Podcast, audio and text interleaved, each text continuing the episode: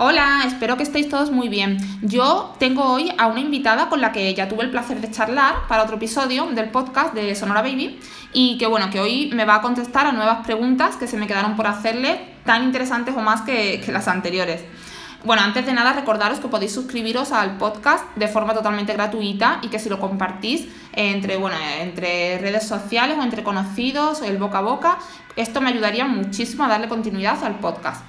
Bueno, vamos al lío, no me quiero entretener más. Mi invitada es Manuela, ya la conoceréis, si no, eh, os remito al, anterior episodio que grabé con ella, que, lo escuchéis antes que este, para poder enlazar un poquito y, y luego seguís con este. Ella es psicóloga infantil, amante del yoga y de los niños y bueno, muchas cosas más, pero vamos a ir al tema ya, voy a hacerle todo mi, mi carrete de preguntas que traigo preparada. Eh, bienvenida Manuela de nuevo y mil gracias una vez más por estar aquí en, en, el podcast de Sonora Baby.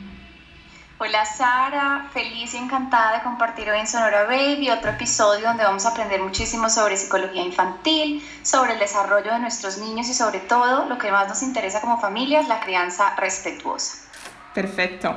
Eh, bueno, eh, voy a empezar directamente por una pregunta que, a mí me, creo que a muchos padres nos, tiene la, eh, nos, intriga mucho porque no sabemos es cuáles son los temores de un niño menor de 5 años. Claro, porque un niño que tiene cubiertas sus necesidades básicas, se podría decir, ¿no? Bueno, pues que, tiene alimento, que le cambiamos, pues que le, aseamos. ¿Cuáles son los temores de un niño sobre esa edad tan pequeñito? ¿Qué tiene él en la cabeza? Sara, esa es una muy buena pregunta y vamos a, traer esos, principales miedos universales que además aparecen por desarrollo a partir de los 12 meses. Entonces te voy a compartir aquí en este espacio tres miedos universales que vemos en los niños a partir del año. El primero está relacionado a los monstruos y los fantasmas. Indudablemente los niños en la medida en que se va desarrollando su pensamiento mágico y fantástico, su imaginación, para decirlo en términos más sencillos, empiezan a temer a brujas, villanos, monstruos, ¿verdad? Em, y entonces algo muy importante para, recalcar aquí con las familias es que estos son miedos naturales, hacen parte del desarrollo infantil y lo que nosotros como cuidadores queremos hacer es acompañarlos en sus miedos. ¿Por qué te lo digo?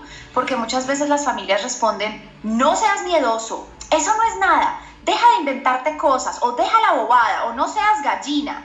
Ese tipo de expresiones que lo único que hacen es que invalidan el sentir del niño. Porque para ese niño, Sara, ese miedo es real. Por más de que tú adulto, desde tu lógica adulta, sepas que no hay un monstruo en el closet, pues para ese niño, él en realidad lo siente, lo ve, lo percibe y él cree que es real. Entonces algo que me encanta que dice John Gottman, que es un doctor em, que ha trabajado muchísimo el tema de inteligencia emocional, él tiene una frase que dice, un niño no se hace fuerte al negarle sus miedos, ¿verdad? Cuando le negamos los miedos, no los estamos haciendo fuertes, los estamos haciendo sentir desconectados, invalidados. Entonces es todo lo contrario, lo que queremos es decirle, entiendo, tú crees que hay un monstruo, vamos a combatir ese monstruo. Y ahí, Sara, entra el juego. El juego es el mejor antídoto para el miedo infantil. Si tú juegas a conquistar esos seres, ¿sí? esos monstruos, esos monstruos, esos villanos, estás entonces dinamizando situaciones en las que el niño logra conquistar aquello que teme. Y otro recurso es la literatura infantil. Hay, por ejemplo, un libro maravilloso que se llama Tengo Miedo, eh, de Ibarda Cole, ahí se les doy ese recomendado, es espectacular para que los niños a través de la literatura procesen el miedo. Pero ya verás que en los libros infantiles, Sara, nunca dicen los monstruos no existen. Deja de ser bow, ¿cierto? No, para nada. En la literatura infantil que dicen hay un monstruo, pero el monstruo se convirtió en el amigo del niño, ¿verdad? O el monstruo em, en realidad vivía en el closet, pero él se, sí, salió del closet y se volvió amigo de ese niño y ahora lo acompaña en las noches. Es decir, nos volvemos aliados de ese monstruo en lugar de negar que existe. Ese es el primer miedo. No sé si tengo otros dos, no sé si hay, eh, hay alguna pregunta o continuamos. Eh, eh, una pregunta que me surge es, eh, ¿crees que en algún momento, bueno, está demostrado, no sé, si, si puede darse el caso de que eh, sea inventado para llamar la atención? ¿Puede suceder? O, ¿O no? ¿Realmente en todos los casos el niño de verdad cree que existe ese monstruo o esa bruja? Yo te voy a responder, Sara, que las dos son ciertas. O sea, en, en todos los casos el niño siente que es real y en todos los casos necesita la atención del adulto. ¿Sí me entiendes a lo que voy? Sí. No, ellos no lo hacen para manipular al adulto, para que el adulto entonces eh, duerma con ellos. No, en realidad los niños empiezan a tener eh, pesadillas y terrores nocturnos, es natural, empieza su fantasía y su imaginación a aflorar, entonces en realidad ellos saben que, que ellos sienten que son reales, pero sin lugar a duda van a buscar al cuidador o al adulto, porque ese adulto cuidador, esa figura significativa de apego, eh, son los únicos que lo pueden ayudar en ese momento. Entonces, la invitación es a los papás estar presentes, validar la emoción, decirle, lo sé, tienes miedo, aquí estoy yo para ti, yo te voy a mantener seguro y que los apoyen en esa transición, porque además estos miedos naturalmente van a desaparecer. Pero entremos con el segundo miedo. Vale. El segundo miedo, muy relacionado al anterior, tiene que ver con la oscuridad. Los niños empiezan, la gran mayoría, a temer a los cuartos oscuros. ¿Por qué digo que tiene que ver con lo anterior? Porque resulta que ellos tienen miedo a lo desconocido y como su imaginación está aflorando, un cuarto oscuro es sinónimo de un cuarto pues lleno de terrores nocturnos, de monstruos y demás. Entonces está muy ligado. Este miedo a lo, desconocido y el miedo específicamente a la oscuridad, Sara, como te digo, puede empezar a verse en los niños a partir del año, pero hay una pregunta importante que las familias me han hecho y me dicen, Manuela, entonces, para que no tema a la oscuridad, sería importante antes del año tener un cuarto en las noches con una lámpara, con luz. Entonces no puedo dejar el cuarto completamente oscuro antes del año porque si lo hago cuando llegan al añito, a los 12 meses, van a tener más miedo y la respuesta es completamente negativo, completamente falso. Los niños, las personas que, que saben de sueño infantil, entenderán que parte de la higiene de sueño tiene que ver con tener cuartos oscuros entonces, un recién nacido necesita un cuarto completamente oscuro para poder tener un sueño óptimo.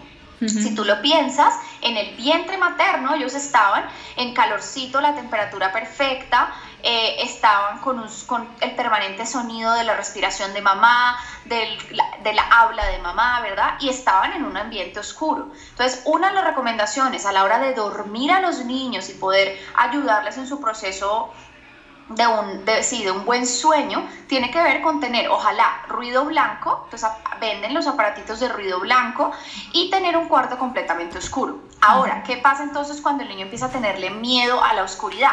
Ahí podemos incluir estas lamparitas que son especiales para los cuartos, que no estimulan el sistema nervioso, porque eso es lo que pasa cuando tú, Sara, tienes un cuarto iluminado lo que haces es que le mandas el, mensaje al cerebro que te dice despierta, despierta actívate. Entonces tu sistema nervioso se activa y eso pues no propicia que tú descanses y que puedas conciliar el sueño. Por eso entonces son lamparitas, usualmente son color azul, son muy tenues, que ayudan al niño a sentirse un poco más tranquilo en esa habitación, pero que también le ayuden a conciliar el sueño. Entonces eso es importante también. Y hay otro libro que les voy a recomendar para el tema de la oscuridad, que se llama Encender la Noche. Este libro, Encender la Noche, de Ray Bradbury, es un libro espectacular también para trabajar el miedo a la oscuridad. Mm, vale, perfecto. Eh, los, eh, los, oyentes del podcast, no os preocupéis, que como siempre digo, dejo en las notas del podcast, en las notas del episodio, voy a dejar los libros eh, que, cita Manuela escritos para que, para que lo tengáis. Perfecto, pues me queda muy claro. ¿Y el tercer miedo cuál sería? El tercero, Sara, el tercer miedo tiene que ver con la ansiedad por separación. Los niños llega un punto que por desarrollo se dan cuenta que cuando mamá se separa de ellos o papá se separa de ellos, ese ser que dejan de ver, ¿sí? que se va de la habitación, por ejemplo, sigue existiendo. Antes ellos pensaban que cuando dejaban de ver algo, ese algo dejaba de existir. ¿Sí? Entonces, por eso cuando nosotros jugábamos, por ejemplo, peekaboo y nos cubríamos el rostro con una manta y después le decíamos, aquí estoy, y te descubrías, por eso ellos se emocionaban tan, tanto, ¿verdad? Porque ellos pensaban, yo la dejo de ver, deja de existir y de repente vuelve a existir y vuelve a aparecer. Pero entonces, por desarrollo, ellos, ellos adquieren algo que se llama el objeto de permanencia. La permanencia del objeto que, tiene que ver con esta idea de cuando mi mamá se va, mi mamá sigue existiendo. Entonces, imagínate la ansiedad que le empieza a producir a un niño saber que su mamá se ha ido pero que no sabe cuándo va a volver, que sigue existiendo, que dónde estará, ¿sí? Entonces ahí aparece ansiedad por separación, que es algo, como te digo, natural dentro de todos los seres humanos. Ahora, los niños tienen mucho miedo a ser abandonados, ¿sí? A em, ser desprotegidos, a perder a mamá y a papá. Es un miedo universal. Y si tú te das cuenta, por eso nuestro cine o nuestra literatura está llena de relatos y narraciones sobre niños huérfanos, niños abandonados, ¿verdad? Porque hace parte de nuestros miedos universales como humanidad. Esto para decirles que es fundamental que jamás utilicemos la amenaza del abandono como un castigo. ¿A qué me refiero con eso? Yo he escuchado a familias que dicen, te voy a regalar otra familia si no te portas bien. Viene la policía de niños y te lleva y te separa de mí, ¿sí? O te dejo en el parque solo y te quedas aquí solo durmiendo y, y yo me voy a la casa, ¿verdad? Esas amenazas en realidad son amenazas que deterioran profundamente la psiquis del niño porque apuntan a este miedo universal que es la ansiedad por la separación y el miedo al abandono. Entonces, bajo ninguna circunstancia nosotros usamos este tipo de frases para controlar la conducta del niño porque tienen un efecto devastador. Es todo lo contrario, recordarles, mamá va a estar aquí para ti, papá va a estar aquí para ti. Si nos tenemos que despedir, Sara, creo que esto es importantísimo, siempre despedirnos. Hay familias que dicen, bueno, no, yo prefiero no despedirme. Si yo me tengo que ir, yo prefiero que, que mi hijo no se dé cuenta, que él esté distraído jugando y yo simplemente me voy por la puerta de atrás y él no se dio cuenta. Y nosotros desde la crianza respetuosa decimos rotundo no. ¿Por qué? Porque te tienes que despedir, porque eso es parte de la base de la confianza con tu hijo tu hijo eventualmente se va a dar cuenta que tú te fuiste, ¿verdad? Él se va, eventualmente él va a decir mamá, mamá y te va a buscar en la habitación o en la casa o en el jardín infantil o en la guardería. Si tú no te despides, en, el, en la mente del niño queda la noción de mi mamá ni siquiera es capaz de despedirse y es capaz de irse sin hacérmelo saber. Y hay como una especie de traición para el niño, ¿sí? ¿Sí? Entonces, a lo que apunto es, siempre nos despedimos, siempre, aunque el niño proteste y llore. Y si llega a protestar y llega a llorar, tú lo que le vas a decir es, lo sé, es muy difícil, tú quieres que yo me quede contigo, pero mira, aquí está tu maestra o aquí está tu papá o aquí está tu niñera o tu cuidadora que te va a acompañar y te va a mantener seguro. Y el último componente, Sara, es decirles a los niños, voy a volver por ti. O y cuando caiga el sol voy a regresar, ratificarles, asegurarles que mamá, papá, la persona que se esté despidiendo va a volver. Eso es lo más importante. Pero entonces ese tiene que ver con el tercer miedo, que es la ansiedad por separación. Pero y cuando un niño es tan pequeño, eh, como por ejemplo, imagínate que tiene un añito, eh, y no entiende que le digamos, eh, voy a regresar, eh, tranquilo que voy a regresar, sino lo que tiene es una pataleta muy grande porque le estamos dejando pues con el abuelo, con la cuidadora. es incluso así es mejor despedirse. Claro que sí, 100%. Aunque tenga un añito o tenga sus 12 mesecitos, 16 meses o sus dos años, tú haces exactamente el mismo proceso. Porque tú lo que no quieres hacer es evitarle al niño la pataleta. El niño tiene la pataleta porque es una reacción natural que tiene que ver con yo no quiero que mi mamá se vaya, ¿verdad? Hace parte de, la frustración y del miedo que siente de que mamá se vaya, pero no se lo queremos evitar en la medida en que lo engañemos sin, para que no se dé cuenta que nos fuimos. ¿no?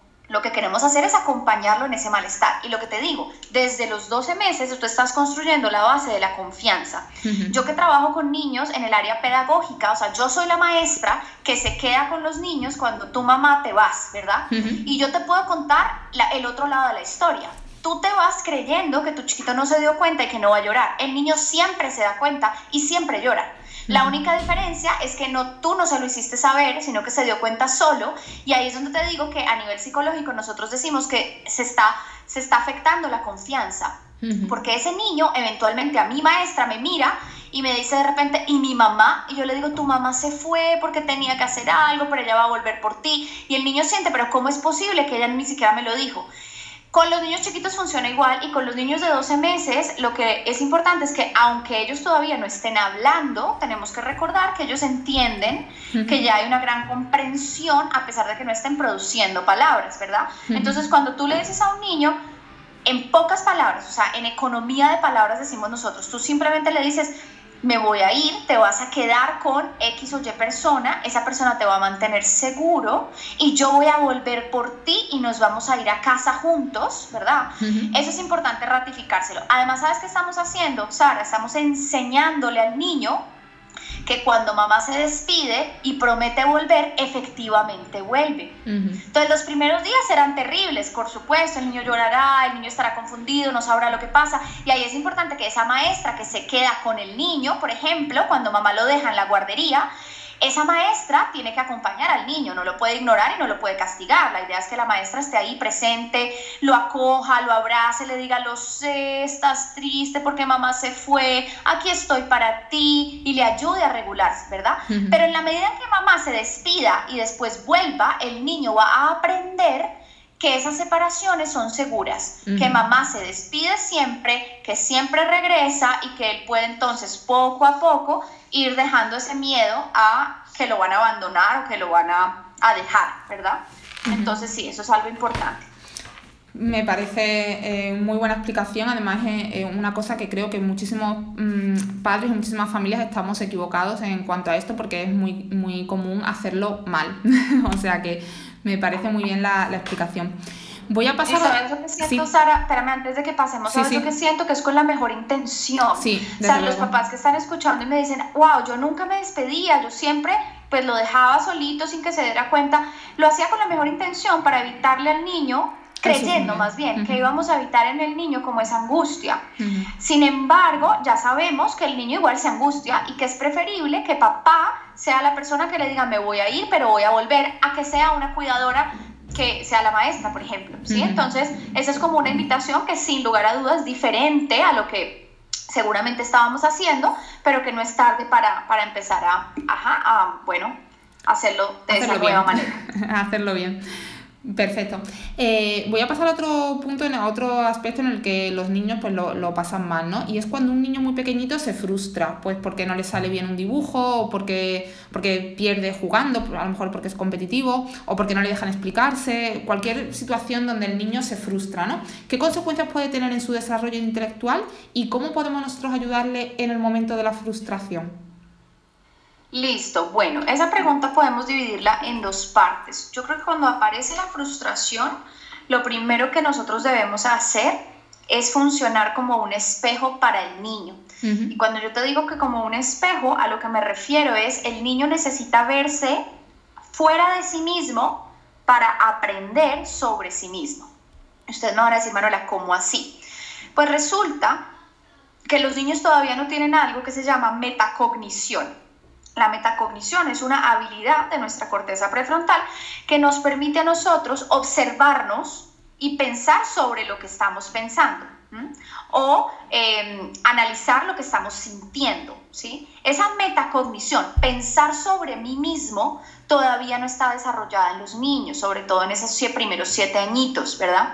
Entonces el niño lo que necesita es verse en un espejo en el adulto, ver que el adulto refleja lo que está pasando con él para poder aprender sobre sí mismo. Y por eso nosotros los psicólogos infantiles somos tan insistentes con la validación emocional. Entonces ahí es donde el adulto cuando ve que el niño está frustrado le puede decir, estás frustrado, tú quieres que ese carrito te prenda y no te prende, mira, tus ojos están así. Y esa es la frase que usas, tus ojos están así y luego le muestras la expresión en, tu cara, ¿verdad? Tus manos están así y probablemente le muestres los puños bien cerrados. Tu boca está así, estás frustrado. ¿Ves? Entonces es algo que nos recomienda Conscious Discipline eh, de la doctora Becky Bailey y ella lo que dice es necesitamos funcionar como un espejo para el niño. Entonces frases como tu boca está así, tus ojos están así, eso nos ayuda a que el niño entienda sobre sus estados internos y luego le dices estás frustrado. Esa es validación emocional tú querías que el carrito te prendiera y no te prende, o tú querías, em, bueno, los niños se frustran por, en realidad por cualquier cosa que no les sale como ellos quieren, ¿verdad? Pero puede ser cualquier cosa. Tú querías despegar el sticker del álbum de, fotos y no te despega, ¿verdad? Cualquier cosa y tú le explicas por qué está frustrado. Eso es lo primero. Y lo segundo, Sara, yo creo que es importante, muchos padres, creo que esa es una pregunta clave Muchos padres me dicen, Manuela, ¿qué tanto lo ayudo cuando está frustrado? ¿Y qué tanto lo dejo solo y lo dejo que se frustre, verdad? Y es una pregunta maravillosa porque lo que nosotros los psicólogos infantiles eh, les explicamos a raíz de entender el comportamiento y el cerebro es que ustedes sepan que los niños se desarrollan de manera segura y desarrollan aquello que nosotros llamamos tolerancia a la frustración en la medida en que ellos se sienten capaces y saborean el éxito, ¿sí? en, la, en, la, medida que un niño sienta que es capaz, que no, le, no le, lo estamos sobreexigiendo en lo que le estamos pidiendo, ¿verdad? Sino que él se siente poderoso. Hay una persona que se llama Pilar Londoño de Casa Azul, Colombia, ella tiene una frase que me encanta. Ella dice, deje al niño saborear el éxito, ¿sí? Cuando un niño saborea el éxito y dice, yo pude, yo lo logré, ahí es donde estamos consolidando una base de lo que será posteriormente la tolerancia a la frustración. Esto será para explicarte. Los niños no se hacen más tolerantes a la frustración frustrándose demasiado. Un niño que se frustra demasiado es un niño que simplemente va a decir no soy capaz, no puedo y en expresión coloquial, como decimos en Colombia, va a tirar la toalla, ¿sí? Va a decir yo no soy capaz, ya me rindo, ¿verdad? Entonces queremos un balance porque tampoco queremos un adulto que le haga todo al niño, ¿verdad? Entonces no es un adulto que simplemente el niño tiene algo, una dificultad y el adulto le dice, ay, bueno, ya yo te lo hago, a ver, yo te lo hago porque tú no eres capaz y se lo da resuelto. Tampoco, porque eso genera inutilidad, ¿verdad? Yo lo que quiero es un punto medio, Sara. Ni lo dejo solo con su frustración y sin saber qué hacer, ni lo rescato y le hago todo por, hago todo por él. Es el punto medio. ¿Y cómo sería el punto medio? Primero valido, como ya les enseñé, estás frustrado, tú querías despegar ese sticker y no te está despegando. Además, por ejemplo, piensa que despegar una, una calcomanía o un sticker requiere mucha motricidad fina. Entonces, ahí tú sabes como adulto que esta es una sobreexigencia para tu chiquito de dos años, por ejemplo. Entonces, tú lo que le puedes decir es, hagámoslo juntos, yo te voy a ayudar, ¿sí? Entonces, en equipo, ¿qué puede hacer el niño y qué puedes hacer tú? Entonces, no sé, tú sostén el libro y yo voy a despegar una puntita de la calcomanía o del sticker y tú continúas. Listo, ahora hazlo tú. ¡Ah! Lo hiciste, lo lograste. Esa sería como la estructura en las frases, ¿verdad? Es ser un apoyo para el niño si no alcanza el vaso. No alcanzas el vaso, está muy lejos y estás frustrado porque tú lo quieres alcanzar. Mira, te voy a ayudar, hagámoslo juntos. Lo voy a poner un poquito más cerca y tú lo vas a alcanzar. ¡Ah! Lo alcanzaste, lo hiciste, ¿ves? Entonces es ese punto intermedio entre lo ayudo para que saboree el éxito sin sobreexigirlo, porque un niño que se siente, eh, que siente que las expectativas del adulto sobrepasan lo que él puede hacer, va a ser un niño desmotivado y por ende un niño que no se va a lograr regular emocionalmente. Perfecto, porque además has explicado casos concretos, con lo cual queda bastante claro eh, los pasos que hay que seguir y en ningún caso entonces eh, hacerlo por él, ¿no? Como, como has dicho, o sea, no alcanza el vaso, se lo acerco un poquito para que él lo llegue a alcanzar, pero en ningún caso se lo doy, ¿no? O sea, no... Exacto, y es como la ayuda, que tu hijo sienta que tú lo estás ayudando. Entonces, mira, te voy a ayudar, hagámoslo juntos. Le puedes decir esa frase para que el niño no sienta, bueno, pero ¿por qué mi mamá no lo hace? Tal vez los que están más grandes, ¿verdad? Y ya ahora, pues, eh, y por supuesto, Sara, esto depende del discernimiento del adulto. Habrá situaciones en las que tú definitivamente tendrás que hacerlo por el niño cuando es una situación que lo pone en riesgo, ¿verdad? Como temas en la cocina o, no sé, un electrodoméstico que sea peligroso. Por supuesto que ahí el adulto va a intervenir y lo va a hacer, ¿verdad? Pero en aquellas tareas cotidianas como el juego, como ponerse los zapaticos, como amarrarse los cordones, yo le enseño, ¿listo? Entonces yo enseño y apoyo para que mi hijo poco a poco adquiera esas habilidades que le hacen falta. Y cuando un niño eh, tiene una personalidad, mm, eh, hablamos siempre de niños muy pequeñitos, ¿vale? De que no llegan a los 5 años o rondan esa edad. Cuando tiene una personalidad que por lo que sea no es, eh, bueno, pues puede ser, vamos a llamarlo negativo, por ejemplo, no sé, vamos a decir que el niño o es, no, vemos que no tiene sensibilidad, o es muy, muy competitivo, es muy posesivo, no es cuidadoso con sus juguetes, o, incluso trata mal a sus hermanos, cosas como que no podemos consentir, ¿no? Em, debemos los padres o los cuidadores intentar cambiar ciertas formas de la personalidad de un niño cuando vemos que no son adecuadas, o, o debemos en todo caso dejar que el niño tenga la personalidad que tenga y bueno, pues si es poco cuidadoso, pues es poco cuidadoso y qué vamos a hacer, o si es muy competitivo, bueno, pues es muy competitivo, algo bueno tendrá en el futuro, para algo le servirá. ¿Qué, qué, podemos hacer cuando tienen un rasgo de personalidad que no consideramos apropiado? Pues mira, vamos a empezar, digamos, con una noción básica que nos va a ayudar a orientar esta pregunta, porque es una muy buena pregunta. Pero vamos a entenderlo primero y es nosotros cuando estamos hablando de la primera infancia, es decir, de niños de 0 a 7 años, todavía no hablamos de personalidad. Porque imagínate que la personalidad es algo que se desarrolla y se forma en el ser humano en la medida en que el ser humano crece. Entonces nosotros, aunque coloquialmente podemos decir, esa personalidad de ese niño es tal o tal otra cosa, es un error, ¿sí? Porque el niño apenas está moldeando y desarrollando su personalidad. Entonces no hablamos de personalidad en niños pequeños. Pero tú me vas a decir, Manuela, ¿Cómo así que no hablamos de personalidad? Me dices que la personalidad se está desarrollando, que todavía no está determinada pero ¿cómo me vas a decir eso si definitivamente yo veo en niños pequeños de 5 años, de 3 años, de 7 años, yo veo que hay tendencias a que el niño sea agresivo, hay tendencias a que el niño sea tímido, hay tendencias a que el niño sea extrovertido, ¿verdad? Entonces tú me vas a preguntar, pero entonces ¿esto qué es si no es personalidad? Resulta, Sara, que hay algo que se llama temperamento, ¿sí? Entonces ahí está la gran diferencia. Nosotros no hablamos todavía de carácter o de personalidad, pero sí hablamos de temperamento. ¿Qué es el temperamento? El temperamento es una información que está en nuestros genes, ¿sí? Es la información genética con la que un niño nace y que es una predisposición a que el niño actúe de cierta o determinada manera, reaccione de cierta o determinada manera. ¿Por qué hago esa aclaración y por qué es tan importante? Porque al ser información genética, ¿sí? Que está, simplemente codificada en nuestros genes, pero que no es determinante, el niño definitivamente, gracias al ambiente y a las experiencias que viva, el niño va a ir desarrollando su personalidad independiente de su temperamento. Entonces, ¿por qué digo esto? Mira, tú puedes tener un rasgo de temperamento en el que tú, por ejemplo, no sé, supongamos algo, algo que en rasgos genéticos es predominante, por ejemplo el alcoholismo, ¿sí? Tú eres una persona que su familia, la gran mayoría de personas eh, fueron alcohólicas con su diagnóstico y demás, tuvieron esta enfermedad mental y entonces tú tienes en tu temperamento, ¿sí? En tu rasgo genético está ese gen que dice hay más predisposición a ser alcohólico. Eso quiere decir que necesariamente entonces tú vas a desarrollar una adicción a, a una sustancia? La respuesta es no. ¿Por qué? Porque si tú creces con ese gen, pero en el ambiente no hay absolutamente nada que dispare o active el gen, ese gen puede permanecer dormido toda la vida.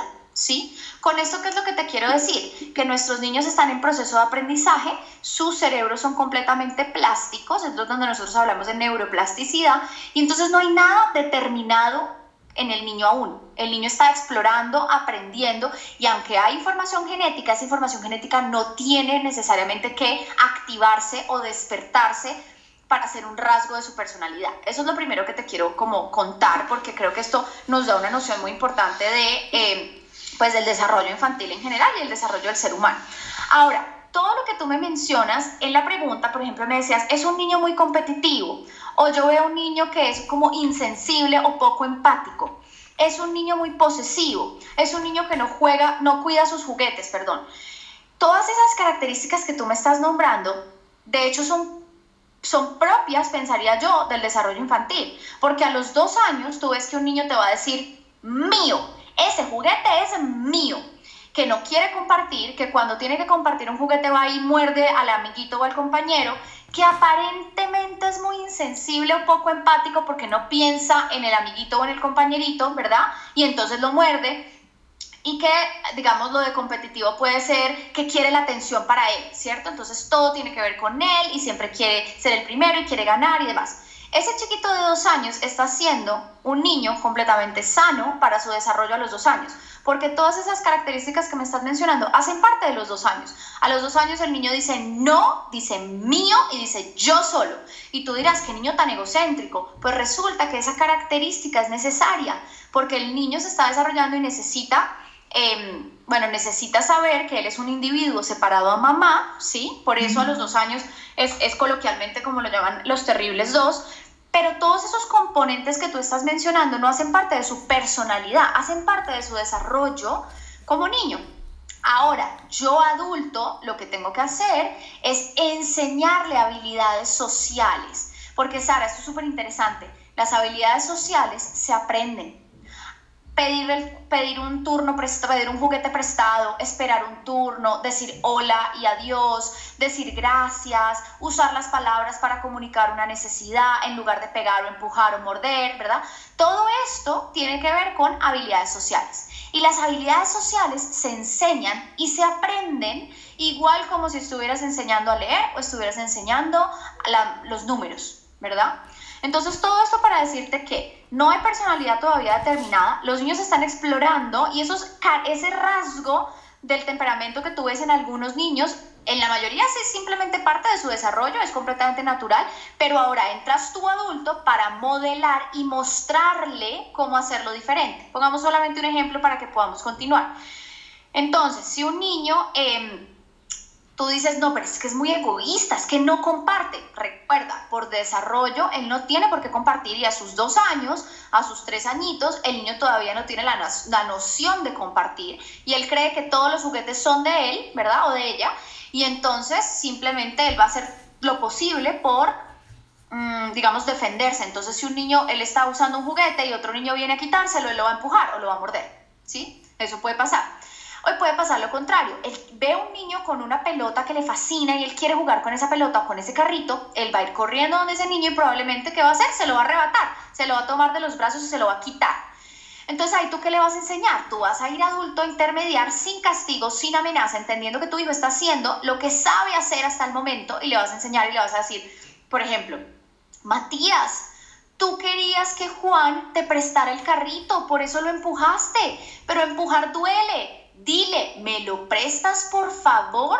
Y el niño entonces seguramente va a repetir, ¿me lo prestas por favor? Y eso, Sara, lo tenemos que practicar. No es solamente una vez y lo dije y ya él debería saber pedir prestado. No, lo tengo que practicar en diferentes momentos, con diferentes personas, en diferentes contextos, porque es lo que te digo, ¿cuántas veces eh, tenemos que enseñarle a los niños las vocales? No solamente una vez, ¿verdad? Pues es lo mismo con las habilidades sociales. Y ahora que has mencionado, eh, por ejemplo, lo de morder, eh, es algo que, veo a muchísimos niños que pasan por esa fase en la que muerden mucho, están continuamente, pues puede ser entre los 16 meses o, y, los 2 años aproximadamente. Eh, muchos padres lo que he visto hacer y que todavía se hace es pues le das en la boca, ¿no? Eh, pues si tu hijo muerde, cada vez que muerda le das en la boca, ya verás cómo así sabe que eso no se hace, que eso está mal y deja de hacerlo, porque claro, no quiere que le des en la boca un, golpecito.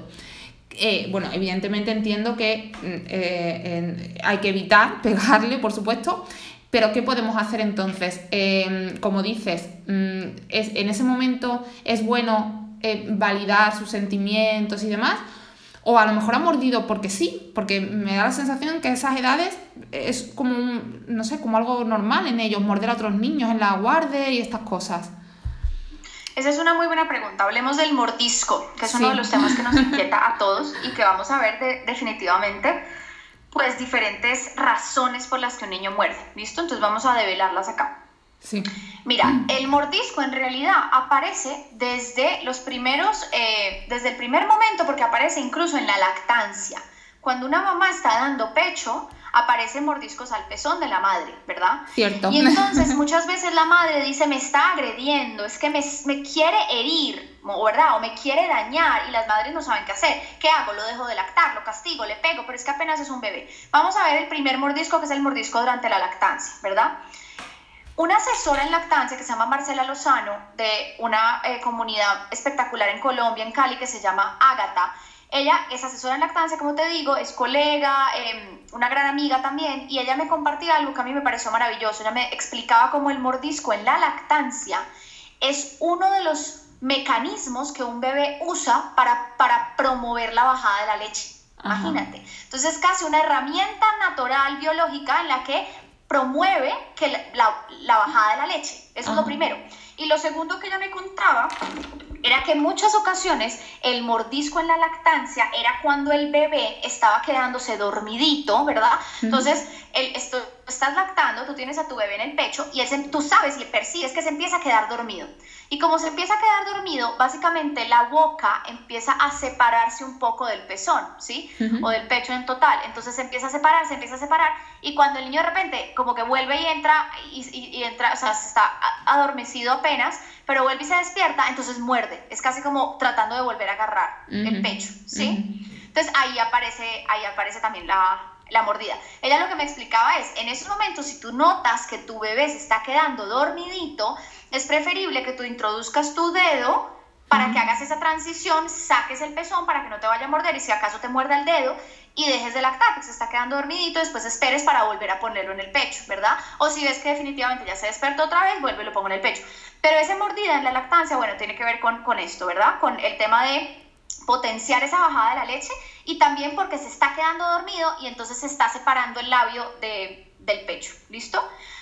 Pasemos a la siguiente etapa del mordisco. A los cinco, bueno, entre los 5 6 meses hasta en algunos chiquitos los 10 meses aparece la dentición. Exacto. Y la dentición es algo que todos los papás, bueno, han vivido, que los que están, me están escuchando saben de que estoy hablando perfectamente, porque definitivamente cuando salen los dientecitos hay mucha incomodidad alrededor de la boca. Esa es la etapa donde el bebé muerde, empieza a morder ya a los cuidadores, coge el brazo de mamá, coge la pierna de mamá, muerde lo que se encuentra, ¿verdad?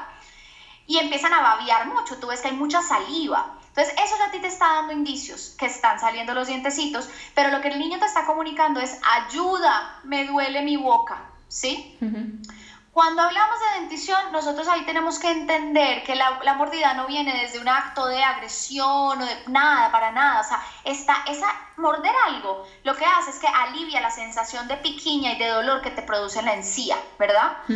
Eh, entonces, ¿qué se recomienda? Hacer paleticas naturales de leche materna eh, o de lechita que esté tomando tu bebé, ¿verdad? Porque no queremos em, antes de los seis meses ir a, sí, a empezar una alimentación complementaria. Entonces, no. Lo que estamos diciendo es, en ese momento, cuando es muy temprano, cuando los bebés les empiezan a salir los dientecitos a los cuatro meses algunos, a los cinco meses algunos, apóyense en las leches maternas porque el frío disminuye la molestia. Entonces, congelar esa lechita, eh, hacer unas paletitas. Y Conscious Discipline, por ejemplo, también recomienda los mordedores, esos mordedores especiales para que el niño alivie ese malestar, mordiendo algo que sí puede morder. Siguiente etapa de la mordida, 8 meses. De los 8 o 9 meses a los 14, 15 meses, la mordida ya empieza sobre todo porque, bueno, puede seguir habiendo dolor en la dentición. Eso es posible para algunos niños, ¿verdad? Pero en la gran mayoría esta etapa es, eh, nosotros lo llamamos sobreexcitación. El niño está demasiado emocionado. Pues tú te das cuenta y tú me dices, Marela, pero no sé por qué me mordió. Estábamos pasando felices, estábamos riéndonos, todo estaba perfecto y de repente me toma el brazo y me muerde. ¿Qué le pasa? ¿No? Y lo que sucede en esta etapa de desarrollo es que el niño te está diciendo, no sé cómo regularme, estoy muy emocionado, enséñame otra manera, ¿verdad? Entonces, ¿nosotros qué hacemos? Respondemos sin manipulación, sin chantaje y sin castigo. Le decimos al niño, ¡ouch! Morder duele. Y, y exageras un poco la expresión facial con el ¡ouch! ¿Sí? Porque quieres, que él, quieres que él vea el efecto que tiene en ti, que es de dolor. Pero sin castigo y sin desaprobación. Simplemente le explico y le puedo decir, estás emocionado, por eso me mordiste, pero no me gusta que me muerdas. Morder duele. Dime y lo que sea mamá, estoy feliz, o apriétame así, mira con tus manitos, o aplaude, enséñale otra manera de manifestar su emoción. Finalmente, ya a partir de los 15, 16 meses hasta los 36 meses, los niños muerden a otros niños sobre todo. Y aquí ya muerden a otros niños por estrés o por frustración. Es exactamente el mismo ejemplo que te di con, con el tema del carrito. Entonces él quiere el carrito, no sabe cómo pedirlo prestado, va y muerde a otro compañerito para que suelte el carrito. Lo mismo. Tú querías que te prestara el carrito, por eso lo mordiste, pero mira, morder duele, ouch. ¿Sabes qué hacer? Le podemos decir al niño, préstamelo por favor, en lugar de morder. Pero es con paciencia. Y otra cosa, Sara, que estén tranquilos los papás. Yo no conozco a un niño em, que, que digamos que no sea pues por algún tema físico, de salud y demás, pero yo no conozco a un niño que a los 15 años muerda a los amigos o a los compañeros para sortear una dificultad. Con eso lo que te quiero decir es, el mordisco aparece naturalmente en los niños y desaparece naturalmente en la medida que ellos van creciendo y van madurando su cerebro. Perfecto. Y mm, ahora se me, eh, en, mi, en, mi, propio caso, en mi propia experiencia, y, estoy pasando ahora mismo precisamente en la actualidad por esto, yo tengo unas mellizas que tienen justo ahora 15 meses y una de ellas sobre todo muerde mucho a la otra. De hecho le da mordiscos que, que, le hace marcas que, a, la otra pues le duele mucho. Eh, normalmente por eso, por frustración, porque le quitan su juguete, em, tiene algún motivo. Yo lo que hago, lo que, la técnica que estoy usando, y ahora tú me, me corriges si, si, está mal hecho, es eh, en el momento que le va a morder, le digo automáticamente, besito a la hermana, besito a la hermana, que es algo que ella entiende, porque lo hace mucho, de darse besitos de vez en cuando, entonces, besito a la hermana, y normalmente suelta, no sé qué, qué tiene, eh, qué explicación psicológica tiene, pero normalmente suelta a la hermana y le da un besito. No sé si es que le cambio el chip o... Y de momento me está funcionando, ¿lo estoy haciendo bien o esta técnica no es, no es la idónea? No, digamos, yo lo que les digo a las familias es también explorar con, con tal de no usar, digamos, el grito, el castigo, el miedo. Eh, lo, lo, que tú puedes hacer ahí, algún componente que tú estás mostrándome ahí, que es como el besito, lo que estás haciendo es también reparando, ¿sí? Uh -huh. Cuando, digamos, un niño hace algo, eh, el niño, lo que te digo, lo está haciendo por reacción automática, por biología, porque están diseñados para morder por su cerebro reptiliano que está encendido, ¿verdad? Entonces, cuando tú le das una alternativa, o le permites reparar cuando el niño dice, bueno, vamos a pedir perdón, vamos a sobarla suavecito, vamos a decir, eh, me lo prestas, por favor, si te das cuenta, lo que estás haciendo es enseñándole una habilidad para reemplazar el comportamiento. Entonces nosotros lo que hacemos es siempre hablamos de reparación. Por eso, por ejemplo, técnicas como el time out o el tiempo fuera, nosotros explicamos que no funcionan.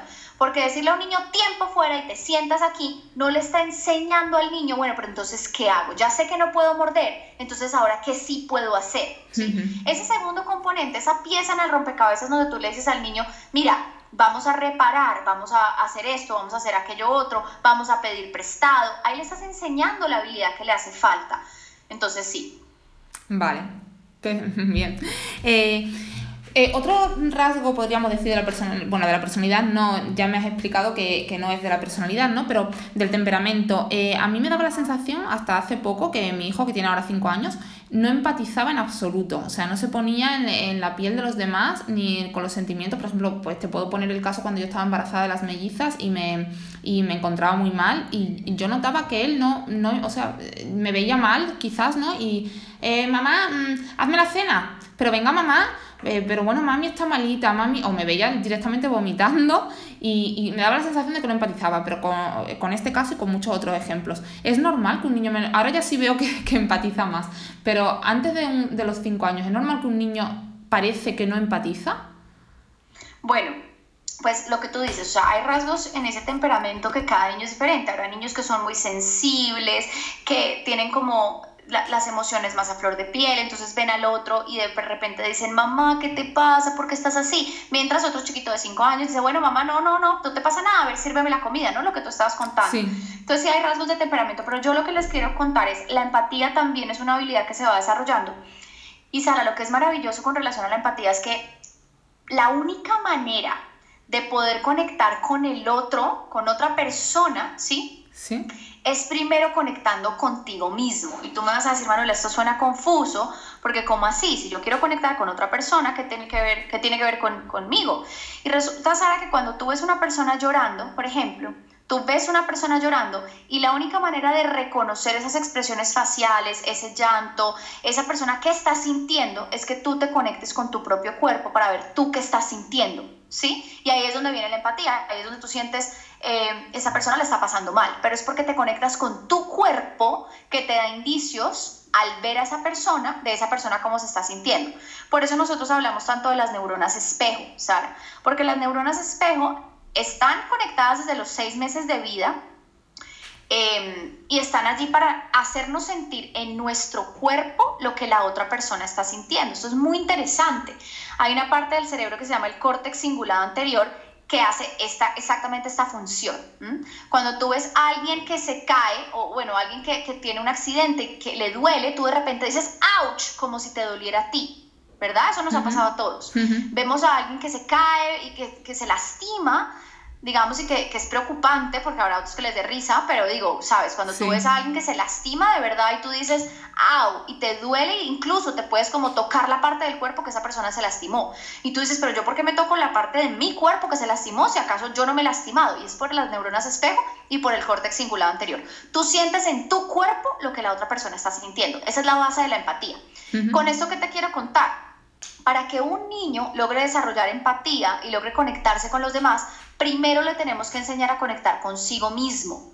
Por eso nosotros recomendamos desde un punto como de, psicología, pero también de inteligencia emocional en, en, general, es ser muy enfáticos con enseñarle a los niños sobre las emociones, ¿verdad? El monstruo de colores es un libro hermoso de Ana Jenaz que em, ella es, de Barcelona y su libro, por ejemplo, le enseña a los niños sobre las diferentes emociones. Conscious Discipline, disciplina consciente, tiene descargables gratuitos en su página web www.consciousdiscipline.com, donde tiene las caritas de las emociones. Entonces, enseñarle a un niño, esto se siente así, esto se siente así, esto es rabia, esto es miedo, esto es tristeza. Mira cómo se ve en tu cara, en lo que les estaba explicando antes en el podcast, ¿no? Em, mira, tu cara se ve así y enseñarle en la cara de los demás. Por ejemplo, estoy viendo una película con mis hijos y le puedo decir, ah, ¿cómo crees que se está sintiendo ese personaje? ¿Será que ese personaje está feliz o está triste? No, mamá, está triste. ¿Y tú cómo sabes que está triste? Ah, porque tiene lágrimas y su boca se ve así, ¿verdad? Ahí lo que estás haciendo es reforzando esa base que va a permitir al niño ser empático y conectar con los demás. Pero si te das cuenta, empieza con reconociendo las emociones reconociendo su propio cuerpo. Entonces es lo que nosotros llamamos también alfabetización emocional. Enseñar a los niños que hay emociones, que así se llaman, que así se ven los demás, que, ¿verdad? Entonces aprovechar cada oportunidad para, si estás en el parque y un niño empieza a llorar, dile, mira, está llorando, ay, no puede ser, está llorando, mira sus manitos, mira, ¿qué le habrá pasado? ¿Cómo podemos eh, ayudar, verdad? Eso es la base de la empatía, pero tenemos que modelarla todo el tiempo y enseñarla de nuevo, como enseñaríamos a leer y a escribir. Entonces pasa por, una vez más, los padres tenemos que eh, eh, enseñar a, ser empático, o sea, educar al niño también en estas, en estas cosas. No solo educarle con que aprenda a leer, que aprenda a sumar, que aprenda a restar, sino también educarle psicológicamente. Sobre las emociones, Sara, ¿sabes qué me gustaría agregar también? Algo que pasa mucho en las familias y eso es algo em, que veo frecuentemente es, como te digo, la empatía empieza por que el niño sea capaz de reconocer sus propias emociones, sus propios estados internos, ¿verdad? Entonces yo creo que la lección más grande de empatía para un niño es cuando papá y mamá es empático con él o con ella. ¿sí? Ah. Cuando un papá, el niño tiene una emoción y de repente papá o mamá le dice, ay, no llores por eso que no es para tanto. Bueno, bueno, a ver, miedoso si no, o ya deja la bobada, o no, no te sientas así, es que no te tienes por qué sentir así. Estamos literalmente rompiendo la empatía. Para ese niño va a ser muy difícil porque nadie le está modelando qué es ser empático, ¿verdad? Diferente a que si ese niño está cansado, tú le digas, lo sé, estás cansado, lo puedo ver en tus ojos, lo puedo ver en tus manos, aquí estoy para ti. Entonces ese niño cuando después ve a alguien cansado, tiene un referente que dice, ok, cuando estamos cansados, esta es una manera de poder conectar con el otro, ¿ves? Entonces, invalidar las emociones de los niños es la semilla que nos que nos dificulta o digamos invalidar la emoción de los niños es el obstáculo más bien, no la semilla, el obstáculo que no permite que los niños después sean empáticos con los demás, ¿sabes? Entonces eso también lo queremos reforzar muchísimo, validar las emociones de ellos para que ellos sepan, sentir está bien, es, eh, mi mamá ve mis emociones y yo así aprendo a ver las emociones de los demás. Bueno, Manuela, cuánta información, cuánto, cuánto que aprender y que poner en práctica por parte de los padres. Me quedan más preguntas por hacerte, porque bueno, contigo no acabaría nunca, tengo muchas dudas y creo que los padres eh, las tienen igual que yo. Tengo aquí preparadas pues eh, temas muy, muy delicados, como puede ser cómo afecta el divorcio eh, a los niños, o, qué hacer cuando un niño miente, por ejemplo, pues si es normal, si no, si debemos intervenir, si debemos regañarle por ello. Tengo, bueno, si es bueno bueno, lo que se lleva también ahora mucho del aprendizaje temprano, enseñar lenguas extranjeras a niños de un añito. En fin, tengo muchas preguntas por hacerte, eh, pero creo que lo vamos a dejar. Si tú quieres, estás invitadísima a, otro episodio para que nos resuelvan más dudas. Manuela, ¿qué, qué opinas? ¿Podrías? Claro que sí, acá estamos para responder las preguntas y vamos episodio por episodio porque sin lugar a dudas mucha información. Sí, creo que, que es bueno que además lo, lo, lo, demos así un poco como en píldoras porque eh, yo como madre también es muchísima información que procesar, entonces creo que es eh, incluso mejor para las familias. Y bueno, y si tú estás dispuesta a venir, yo contigo haría como mini, una miniserie ¿no? de, de episodios, así que lo explicas todo maravillosamente, lo explicas con muchísimos ejemplos prácticos que como mejor se entienden las cosas. Así que, Manuela, mil millones de gracias por estar hoy conmigo de nuevo contestando preguntas, pues eso, que a todos los padres nos interesan mucho. Eh, y, te invito a que vuelvas pronto. No os perdáis el próximo, eh, la próxima parte de la entrevista que tengamos con Manuela. Y yo me despido hasta el próximo episodio, dándoos las gracias por, por escucharnos un día más y deseándonos muy feliz día episodio de hoy. Eh, bueno, gracias y los invito a, si no me conocen en Instagram, seguir mindheart.kids em, para que sigamos nutriéndonos en este camino y acompañando a nuestros niños desde un lugar de mucha asertividad, de mucha compasión, de mucho amor y de mucho respeto. Genial, yo os aconsejo que, que la sigáis, desde luego, porque todo esto que nos está aportando en las entrevistas, por supuesto, lo tiene en sus redes sociales y de una forma muy clara y tenéis que seguirla. Esta chica eh, sabe muchísimo de sentimientos de niños y de psicología infantil. Sin más, muchísimas gracias.